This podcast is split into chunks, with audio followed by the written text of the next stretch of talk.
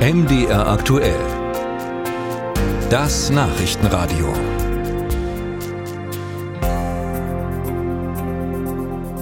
Mit einem Notruf, das versteht sich von selbst, sollte man keine Späße machen. Bei den Rettungsleitstellen sollte man wirklich nur dann anrufen, wenn es auch nötig ist. Die Leitstellen im Land beklagen aber, dass die Zahl der Notrufe in diesem Jahr durch die Decke gegangen ist. Die Notfälle selbst aber nicht. Was dahinter steckt, berichtet Till Ganswind. Bei der Regionalleitstelle Zwickau geht ein Notruf ein. Schreie sind zu hören, metallische Geräusche im Hintergrund. Rauschen.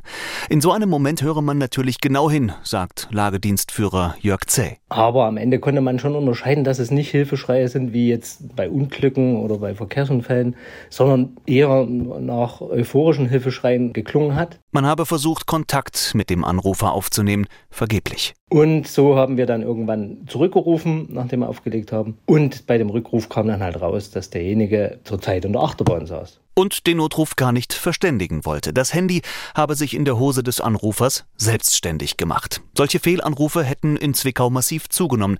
Zwischen 20 und 40 pro Tag seien normal, sagt Zäh.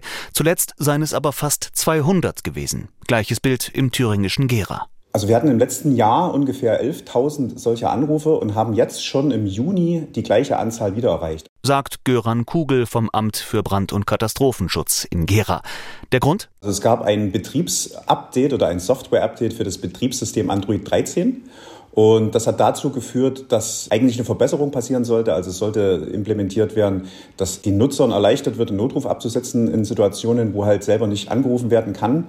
Das hat aber dazu geführt, dass halt bei uns vermehrt Notrufe eingingen, die eigentlich gar keine Notrufe sind. Es ist also kein regionales Phänomen, ganz im Gegenteil. Entsprechende Meldungen gab es schon aus Großbritannien und Kanada und nicht nur in Zusammenhang mit Android-Smartphones. Dirk Knob vom IT-Magazin CT erklärt. Wenn man gestürzt ist, da hat Apple zum Beispiel eine Sturzerkennung, wo dann automatisch ein Anruf in der Notrufzentrale ausgelöst wird.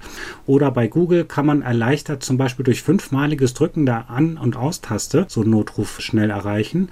Oder es gibt noch eine dritte Variante, dass man öfter auf dem Display hin und her schiebt, dass dann das Entsperrmuster abgefragt wird. Auch dort haben einige Hersteller eine Schaltfläche, über die man dann einen schnellen Notruf starten könnte. Und das geschehe eben häufig ohne Zutun des Handybesitzers. Butt Dialing Dialing nennt man das im englischsprachigen Raum, also frei übersetzt Hinternanrufe.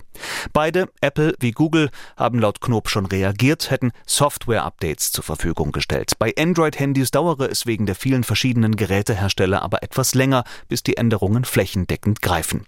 Bis dahin müssen die Leitstellen also wohl oder übel damit leben, dass mehr falsche Notrufe eingehen als üblich. Wessen Handy auf eigene Faust um Hilfe ruft, sollte übrigens abnehmen, wenn sich die Leitstelle im Nachgang versichert, ob alles in Ordnung ist, rät Göran Kugel vom Amt für Brand- und Katastrophen Datenschutz in Gera. Unbedingt rangehen und sagen, dass kein Notruf äh, vorliegt, weil wir machen da eine Handyortung und im schlimmsten Fall wird da tatsächlich Kräfte hingeschickt an die Adresse. Es könne ja wirklich etwas vorgefallen sein. Rechtliche Konsequenzen müssten die Hosenanrufer übrigens nicht befürchten, sagt Kugel. Schließlich könne das ja jedem passieren.